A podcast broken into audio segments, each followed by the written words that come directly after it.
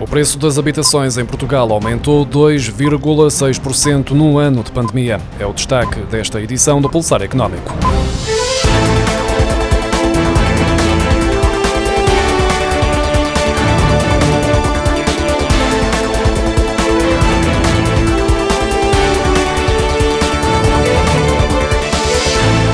Preço de venda das casas em Portugal aumentou 2,6% entre fevereiro de 2020 e fevereiro deste ano, em plena pandemia. A taxa de variação dos preços é apurada no âmbito do Índice de Preços Residenciais da Confidencial Imobiliário, o indicador que acompanha a evolução dos preços de transação da habitação desde 2007. A pandemia de Covid-19 veio impor um ciclo de estabilização mensal observado ao longo do ano, o que provocou uma travagem abrupta ao ritmo de crescimento de preços que se registava até fevereiro de 2020. 2020. Isto porque a variação de 2,6% registada em fevereiro deste ano, face ao mesmo mês de 2020, contrasta com os 17,6% de variação positiva que foram observados em fevereiro do ano passado, comparando com fevereiro de 2019. A quebra do emprego neste confinamento vai ser mais difícil de medir devido às novas regras dos inquéritos que dificultam a comparação com o ano passado. Tal como outros países europeus, o Instituto Nacional de Estatística alterou as regras dos inquéritos ao emprego devido às alterações introduzidas pela pandemia de Covid-19 que interferem no número de empregos e dificultam a comparação com o ano passado. Só haverá dados concretos a partir de maio. No entanto, a última série atualizada pelo INE aponta para uma quebra de 79 mil empregos de um mês para o outro outro. Ainda são dados provisórios, mas a confirmar-se é a segunda queda mais elevada desde 1998, apenas ultrapassada pela redução em maio do ano passado, logo após o impacto do primeiro confinamento. A falta de confiança à par das medidas de confinamento tem levado a um aumento das poupanças dos portugueses, com os depósitos nos bancos a bater um novo máximo histórico. A Associação Portuguesa para a Defesa do Consumidor alerta, porém, que não existe um reforço em produtos de aforro e que o aumento da poupança resulta de uma diminuição do consumo.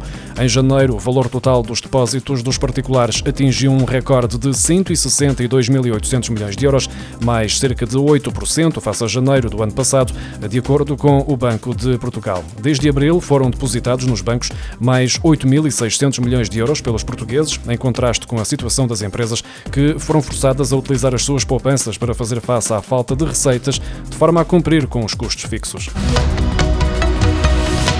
A pandemia de Covid-19 foi responsável por colocar quase metade da população ativa da União Europeia em teletrabalho, total ou parcialmente, em julho, contra cerca de 10% antes da crise pandémica.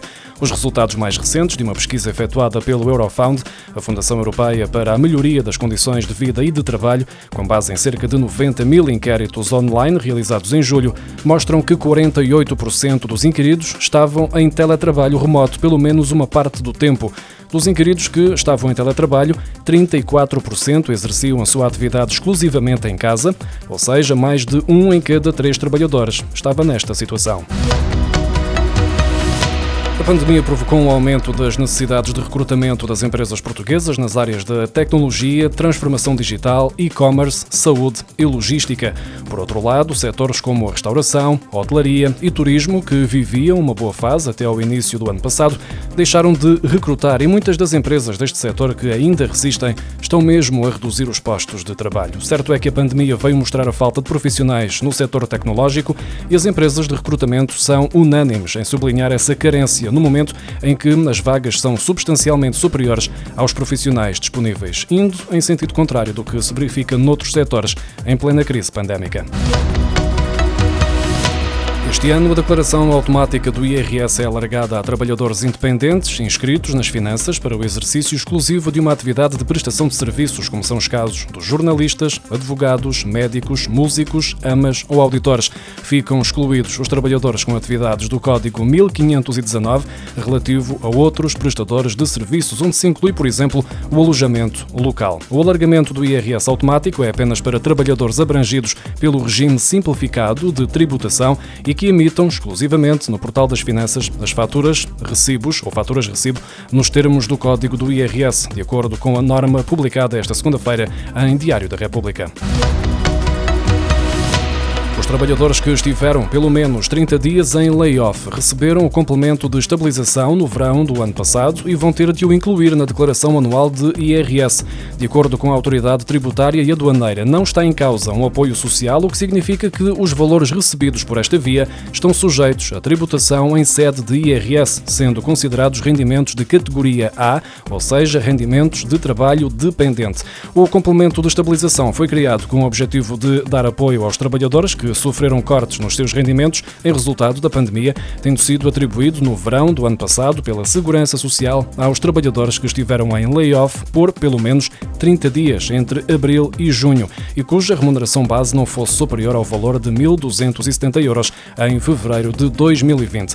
Esta prestação não esteve sujeita a qualquer requerimento, isto é, foi paga de forma automática e oficiosa pela Segurança Social por transferência bancária. O apoio correspondeu à diferença entre a remuneração base declarada em fevereiro de 2020 e a declarada nos 30 dias em que o trabalhador esteve em layoff, sendo o mínimo de 100 euros e o máximo de 351 euros.